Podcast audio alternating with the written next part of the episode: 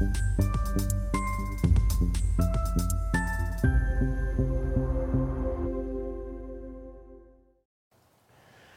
Bonjour, bienvenue sur Investir TV, notre émission euh, Bourse. Aujourd'hui, c'est pas un président de société cotée, c'est pas un gérant de fonds, c'est un stratégiste euh, marché que nous allons recevoir euh, pour bah, donc une, proposition un petit peu différente de ce qu'on a l'habitude de, faire. C'est Valentin Offrand, donc stratégiste marché indépendant. Valentin, bonjour. Bonjour. Peut-être deux mots de présentation sur votre parcours, est-ce que vous faites, est-ce que c'est un stratégiste de marché? Alors, un stratégiste de marché propose des stratégies euh, sur les marchés financiers, euh, que ce soit des opportunités à l'achat ou à la vente. Et généralement, c'est sur toutes les, classes d'actifs. Donc, euh, voilà, je de l'analyse globale macro, l'analyse technique, l'analyse du sentiment des marchés pour justement orienter là où il y a des meilleures opportunités ou euh, à l'achat ou à la vente. Parfait. Alors, je précise bien que ce n'est pas des recommandations d'achat, c'est juste voilà, des, stratégies que vous exposez, puis après, euh, chacun est libre donc de les suivre, de faire euh, ce qu'il veut, bien entendu, en précisant qu'il y a toujours des risques donc quand on, on place son, ses économies sur les marchés financiers. Alors, première stratégie, donc long Bruxelles 2000 et short Nasdaq. Short, long, ça veut dire qu'on achète, et short que l'on vend. Pourquoi? Alors, euh, Russell 2000, pour ceux qui ne connaissent pas, c'est un indice qui est composé de 2000 actions américaines. C'est les 2000 les plus petites, petites hein. Mmh. Voilà. Euh, donc, il y a beaucoup de valeurs cycliques à l'intérieur, notamment les banques régionales, euh, dont on a beaucoup entendu parler l'année dernière. Et, étant donné qu'en ce moment, et les perspectives pour 2024, c'est plutôt un soft landing, un pivot des banques centrales, mmh. on devrait probablement avoir un rattrapage, ça a déjà commencé depuis le mois d'octobre. D'accord. Un rattrapage de ces valeurs cycliques, de ces valeurs qui ont été les plus impactées par le resserrement monétaire des banques centrales. Donc euh, voilà, c'est simplement une idée d'un rattrapage, surtout que le Nasdaq l'année dernière a fait 50%. Les Magnificent Seven, euh, les GAFAM, mhm. a fait 50, ils ont fait 50 100% pardon, de hausse. De hausse, oui. Hein. Donc c'est une grosse performance. Alors certes, il y a la croissance derrière, mais voilà, le Russell 2000, il y a probablement un, rattrapage qui est en train de se mettre en place. Bien sûr, ça ne va pas se faire en ligne droite. Euh, on a déjà eu une belle hausse depuis euh, la fin du mois d'octobre. Donc on a une respiration et c'est probable qu'on ait une poursuite de la hausse. Surtout que si on regarde d'un point de vue de l'analyse technique, on a eu un range dans lequel le Russell 2000 a oscillé pendant 18 mois. Oui. Et il vient d'en sortir par le haut. D'accord. Donc techniquement, c'est un signal très positif pour la suite. À la hausse. Hmm. Voilà. Euh, alors que le Nasdaq, bon, il a des sommets, on est juste en dessous des, records historiques sur le Nasdaq 100. D'accord. Donc voilà, on peut avoir euh, une poursuite de ce rattrapage-là. Euh, bien sûr, je pense que le Nasdaq va bien se comporter cette année, mais en termes de performance, peut-être que le Russell 2000 fera mieux. D'accord. Donc il est préférable d'arbitrer sur le C2000 plutôt que de rester positionné donc, sur le, Nasdaq et donc on, le short. Exactement. Alors, deuxième stratégie, donc euh, on achète la Chine et on vend euh, les valeurs allemandes, les DAX. Oui, c'est ça. Alors, les deux, les deux marchés sont très, très, très cycliques. Euh, le DAX, on a eu une super performance l'année dernière, surtout grâce à la fin de l'année, où le, DAX a, vraiment explosé. Hein. Voilà. Euh, la Chine, ça a été l'inverse des marchés occidentaux. Euh, on a eu un pic qui a été fait en janvier ou février, et ensuite on a eu vraiment un marché baissier linéaire euh, pour terminer en baisse de, 10%. Donc on a quand même une belle baisse à l'encontre de tous les marchés internationaux.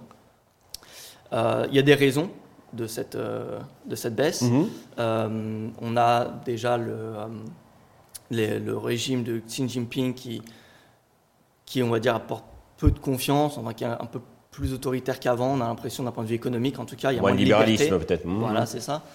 Euh, on a également, euh, on a également eu une économie qui a du mal à rebondir. Euh, problème de consommation des ménages. On a un deleveraging du secteur immobilier avec Evergrande et tous les promoteurs. Donc voilà, il y a plein de vents contraires à l'économie chinoise. Maintenant, il y a une petite lueur d'espoir avec le nouvel an, le nouvel an euh, chinois, qui est en début février. Ouais. En, général, la consommation et puis bon, l'immobilier de toute façon ça finit toujours, c'est cyclique. Hein, au bout d'un moment, ça. En, bout d'un moment, le deleveraging sera fait. il y a encore un certain temps, mais en tout cas, d'un point de vue de la consommation, généralement, c'est là où les Chinois se permettent le plus de, consommer.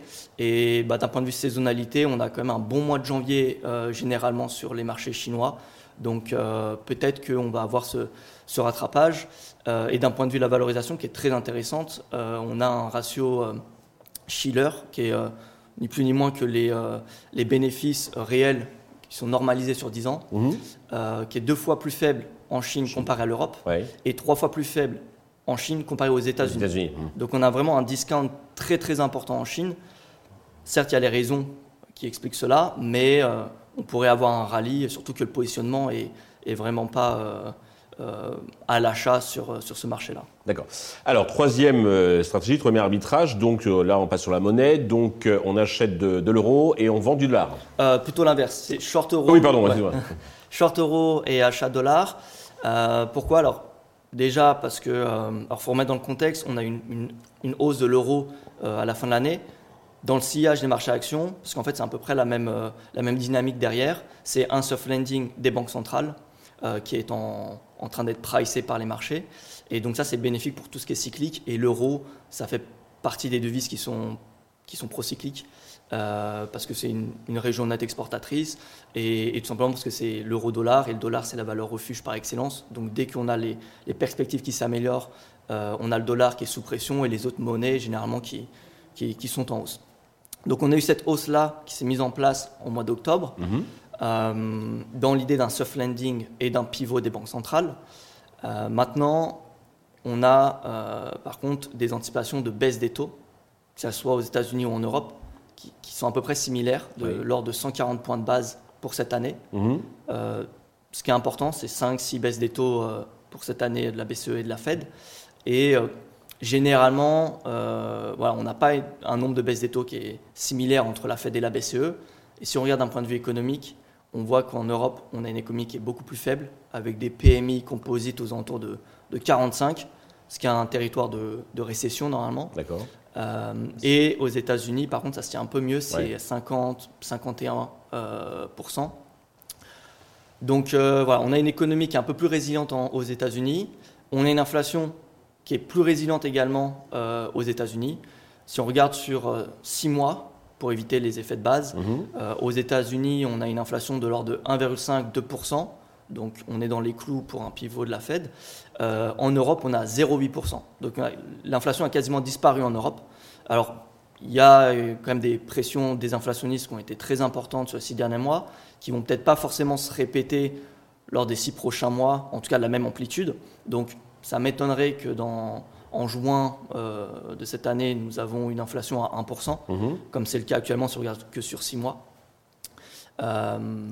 donc voilà, en tout cas, on voit bien qu'on a une inflation en, zone euro qui est plus faible, euh, des PMI qui sont beaucoup plus faibles en Europe. Donc, ça laisse à penser que si on a un pivot des banques centrales cette année, celui de la BCE devrait être plus important que celui de la Fed. Parfait. Et par contre, si on n'a pas de euh, soft landing et de pivot, si par exemple on a euh, une seconde vague d'inflation, ce qui est possible si on a les chaînes d'approvisionnement qui, qui se tendent davantage avec ce qui se passe en mer Rouge, il ne faut pas l'exclure. Euh, bah dans ce cas, ça serait plutôt un, remake de 2022 qui serait, en, je pense, pourrait se mettre en place. Donc ça veut dire une hausse majeure du dollar et une baisse des, marchés actions et obligataires. Et, troisième scénario possible, c'est si on a un hard landing. Là, dans ce cas-là, euh, on a un appétit pour les valeurs refuges et c'est le dollar qui en profite.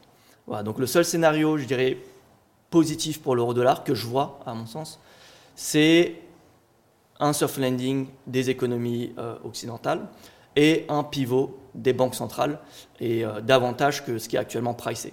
Là, Quels sont les, signaux précis qu'un investisseur doit, doit surveiller justement?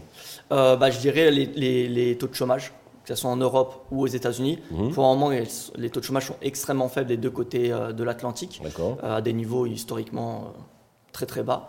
par contre, on voit quand même qu'on a des signaux qui, qui d'un marché de l'emploi qui se qui se détend des deux côtés de l'Atlantique. Mhm. Euh, donc voilà, si on a un taux de chômage, par exemple, aux États-Unis qui, qui, monte au-dessus de 4%, ça viendrait alimenter les perspectives d'une récession, d'un hard landing.